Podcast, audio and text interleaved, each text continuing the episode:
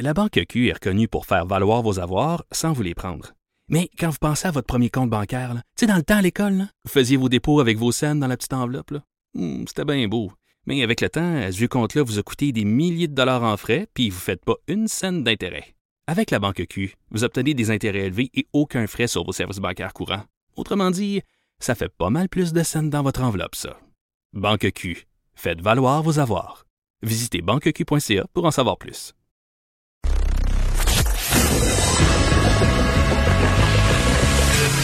Franchement dit. Appelez ou textez au 187 Cube Radio. 1877 827 2346. J'ai très, très hâte d'entendre ce que notre prochain invité euh, pense du plan de relance euh, du secteur de l'éducation annoncé hier par le gouvernement du Québec. Vous le connaissez bien, Gilles Royer, qui est professeur associé en adaptation scolaire au département d'études sur l'enseignement et l'apprentissage à l'Université Laval. Monsieur Royer, bonjour. Bonjour. Bon, on va on va le prendre morceau par morceau, mais Mhm. de façon générale, un commentaire sur votre satisfaction, votre appréciation globale du plan annoncé par le gouvernement hier. J'avais déjà fait la recommandation moi, de recommencer, de préparer, de se préparer comme il faut, pour seulement recommencer en septembre. Mais là, il y a une décision qui est prise de, entre autres au primaire, comme vous l'avez vu, là, de, de rentrer. C'est toujours au choix des parents, au secondaire de ne pas rentrer. J'essaie de le voir. Dans les bonnes nouvelles, euh, il y a la question de d'amener, j'espère, d'obliger tous les enseignants d'aller chercher une formation de base sur l'enseignement à distance. Mhm. de donner et de rendre disponible une tablette, comme en Ontario, comme l'Ontario l'a fait une tablette à tous les jeunes qui n'avaient pas moyen d'en d'en avoir. Et l'autre élément, euh, compte tenu qu'il reste à peu près six semaines de classe, par la force des choses, il fallait s'orienter spécifiquement sur les jeunes en difficulté et arrêter de faire de l'école à la maison, mais plutôt faire de l'enseignement à distance. C'est ça la grosse distinction. Et on était parti sur le mauvais pied avec cette question-là de dire faites l'école à la maison, il n'y a Mhm. pas de nouveau contenu. Là. Par rapport aux jeunes en difficulté, ça va poser problème.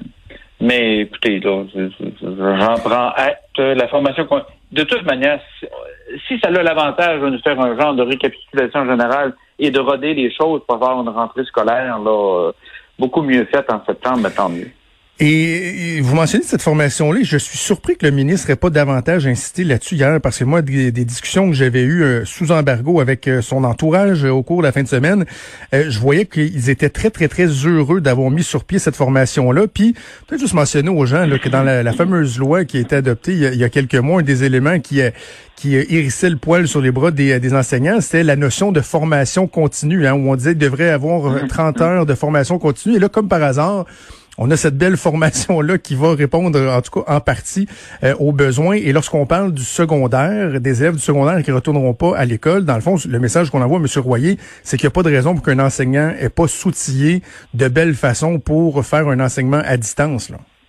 Ah, c'est un passage obligé. Moi, je, je, écoute, je, je rendrais cette formation-là obligatoire. C'est, euh, on n'a pas d'ordre professionnel des enseignants, mais indépendamment de ça, euh, n'est pas question qu'on recommence en septembre avec un certain nombre d'enseignants incapables de qui ne sont pas à jour au niveau de l'utilisation des nouvelles technologies pour enseigner, parce que l'enseignement à distance est là pour rester durant au moins, et probablement plus longtemps, mais au moins l'année scolaire 2020, 2021, parce qu'un certain nombre de jeunes, on aura des tout petits groupes où il y aura un certain nombre de jeunes qui ne viendront pas à l'école. Donc, il n'est pas question de se retrouver en septembre dans la même situation qu'on était en mars dernier.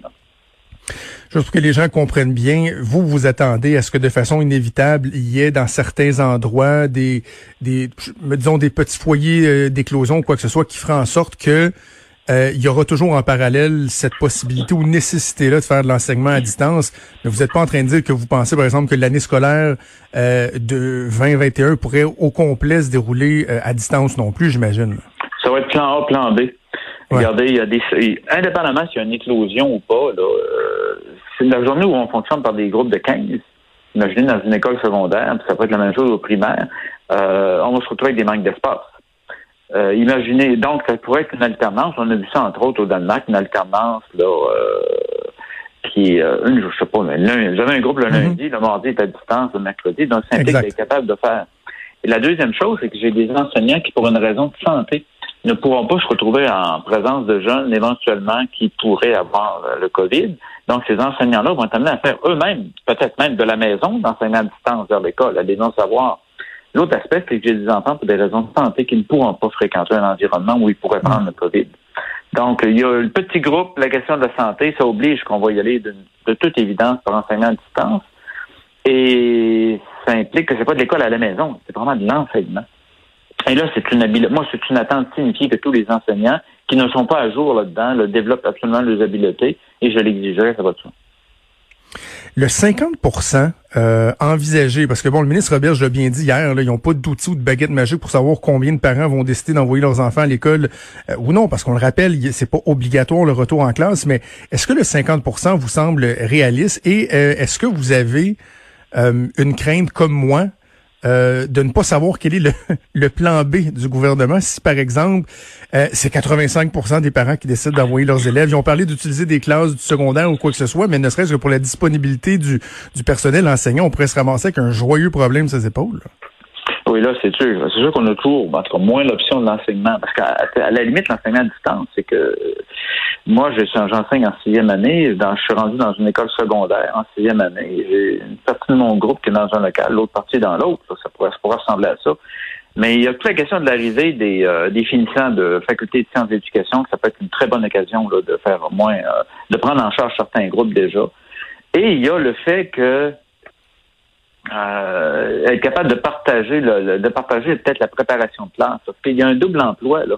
Si vous enseignez en sixième année, vous avez une partie de votre classe qui est chez elle, qui une partie des enfants qui ont décidé de rester chez eux à qui vous enseignez, puis vous en avez en présentiel aussi. Donc, euh, est-ce que tous les enseignants de sixième année d'une même école peuvent se mettre ensemble pour bâtir rapidement un contenu qui va être le contenu d'enseignement à distance? Parce que là, il va y avoir un double emploi. Il va y avoir vraiment beaucoup de travail de maintenir les deux, euh, les deux en même temps. Pour l'espace, l'école secondaire va être l'élément. Et sur la question, vous pouvez faire appel aux finissants, si on manque d'enseignants, aux finissants de faculté, ou même les mhm. orthopédagogues qui pourraient intervenir avec des groupes de jeunes qui ont peut-être plus de difficultés. Là. Il va y avoir de l'adaptation. Moi, je n'ai pas de trouble autour avec la créativité des enseignants. Le seul élément, c'est que il y a toujours un flou, on ne dira pas artistique, mais pédagogique sur le fait qu'au secondaire, il n'y a pas d'examen. On peut au mieux améliorer notre note euh, on n'est vraiment pas dans un environnement de scolarité obligatoire ou de scolarisation obligatoire présentement. Mais en même temps, euh, j'ai trouvé que l'approche du gouvernement était quand même euh, équilibrée en ce sens qu'on dit ben on peut pas non plus ce serait injuste de dire ben vous devez acquérir de nouvelles connaissances et on va les mm-hmm. évaluer et ça va décider de votre passage ou non au, au prochain niveau mais de dire écoutez lorsqu'il y en a qui étaient là tu à la fesse, comme on dit, M. Royer. Ça se peut que mhm. le et on va souhaiter même que l'enseignant se serve de des travaux qui seront faits pour, euh, pour pour finaliser sa décision finalement, à savoir est-ce que l'élève passe ou non. Je pense qu'il y a quand même un équilibre intéressant, non là-dedans? Oh, c'est un équilibre intéressant, mais ça devrait, ça devrait être une ligne de, c'est une ligne de conduite qu'on va donner à tous les enseignants intervenir directement auprès des jeunes pour lesquels il y a une situation où ils sont vraiment sur la, dans la zone grise. Ils pourraient réussir à ramener s'il y a une plus-value réelle qui est donnée au niveau de l'enseignement jusqu'à la mi-juin. Mais là, ça ne devrait pas être discrétionnaire. Des enseignants ont décidé de le faire, d'autres enseignants ne le feront pas. Maintenant, on donne la chance à tout le monde. C'est un peu, on est un peu dans la situation d'un urgentologue ou d'une infirmière qui fait du tri à l'urgence. Mhm. On a six semaines de classe et vous posez, posez-vous la question, qui m'inquiète? Vous êtes en sixième année, vous êtes en secondaire qui m'inquiète en français ou qui m'inquiète par rapport à la réussite scolaire? Euh, réponse, qui m'inquiète, il y a des figures qui vont apparaître, et vous dites, dans ces jeunes-là, professionnellement, je me dois de leur en donner plus. Et pas simplement maintenir les acquis. Maintenir les acquis de, le jeune a trois, le jeune a trois mois de retard en lecture en première année, maintenir les acquis, c'est une absurdité. Donc, il faut vraiment être capable d'intervenir. Mhm. Donc, je ciblerai des, des jeunes de manière bien particulière pour leur donner de l'aide. La deuxième chose, je m'organise pour que tout le monde soit capable d'enseigner à distance en septembre. Et par la suite, une question de créativité et de gestion de direction d'école qui devra faire le restant du travail, compte tenu qu'on a assuré la sécurité au niveau de la santé. Je termine, M. Royer, sur un élément que vous avez euh, effleuré au début de l'intervention sur euh, le rôle des parents. Hein. Et le ministre Robert Gérard a dit, écoutez, là, je vais être bien clair auprès des parents, leur rôle, ce n'est pas de se substituer aux enseignants, d'être des enseignants mais ils ont quand même une responsabilité et on fait appel à ce sens des responsabilités-là, d'inciter les enfants, de les suivre, de, de s'impliquer. C'est pas nécessairement notre force au Québec d'habitude, de s'impliquer dans, dans, l'éducation de nos enfants. Il faudra changer certaines façons de, faire. Là. Oui, il y a des différences culturelles, des fois, il y a des, différences d'habitude. Mais mon rôle de parent, moi, c'est de m'organiser par rapport à... Mon enfant va à l'école, mon rôle de parent, c'est de m'organiser qu'il aille à l'école.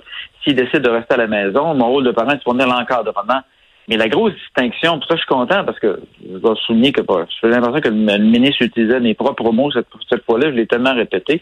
Il y a une différence entre l'école à la maison, où là, ça devient la responsabilité du parent, puis de l'enseignement à distance, où là, la responsabilité est au niveau de l'enseignant. Et il faut vraiment faire la distinction entre les deux, parce que le parent qui travaille à distance, déjà, lui, est de la maison.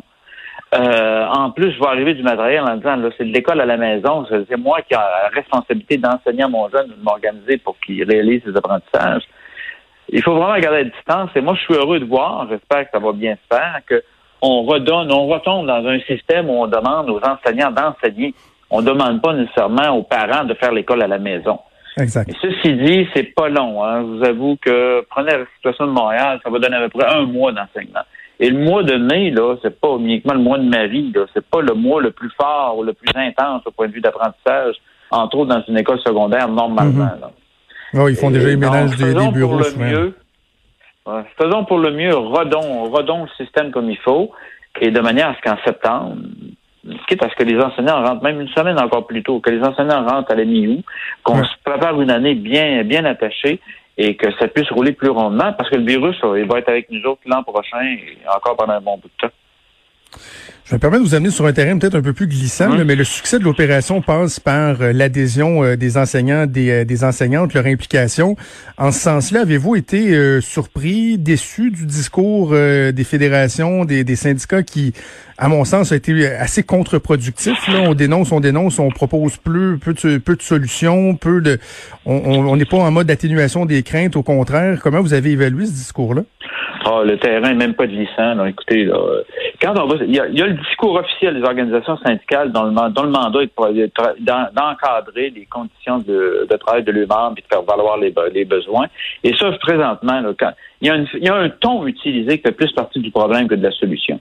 Mais quand on change, quand on change de niveau, on va voir les enseignants sur le terrain. Là. Je sais, j'en rencontre des centaines par année en formation puis en consultation. Écoutez, les gens agissent comme des professionnels pour une bonne majorité et se disent bon, yo, on est content d'être capable d'apporter une contribution puis de, revenir et d'aider les jeunes à réussir à l'école. Mais le discours, euh, écoutez, je répète encore, c'est peut-être pas la saison là, mais un ordre professionnel des enseignants qui, qui affirmerait que nous sommes contents de reprendre nos boulots, nous sommes contents de contribuer et d'apporter notre expertise professionnelle en éducation dans ce contexte de pandémie, ça, c'était la phrase que j'aimerais entendre. Après ça, on n'attache ah pas les corps de sécurité. Écoutez, nous sommes contents de... Prenez l'ordre des psychologues. Ils sont contents de contribuer à... Prenez, prenez différents autres types d'ordre professionnels. Écoutez, ça peut être les comptables et toutes sortes. Mais là, d'arriver d'une manière en disant, mon Dieu, mon Dieu, on n'est pas protégé, mon Dieu, on va tirer, qu'est-ce qui va arriver? Puis on a des questions, on a des questions, on a des questions, personne ne répond à nos questions. Bon, en tout cas, il y a une façon, il y a un ton là, qui est mobilisateur ou il y a un ton qui est, euh, qui, est plus démobilisateur. J'ai bon espoir que les enseignants individuellement vont agir comme des professionnels et vont contribuer et pencher nettement plus du côté de la solution que du côté du problème. Absolument. Et cette phrase-là que vous avez dit, là, qu'un ordre aurait pu dire, là, mon Dieu, j'en ai des frissons juste à, juste à y penser. Ah que ça serait donc, ça serait jouissif d'entendre ça, mais euh, non, c'est pas, c'est pas le cas. C'est pas le cas. Mais, ça, ça, ça, justifie l'importance d'avoir ce type d'autres discours au niveau de la profession et non pas uniquement d'un travailleur de l'enseignement. Voilà. Voilà, Égide Droyer, professeur associé en adaptation scolaire au département d'études sur l'enseignement et l'apprentissage à l'Université Laval. C'est vraiment toujours un plaisir de vous parler. Merci beaucoup. À bientôt. C'est. Bye bye. Merci. Au revoir.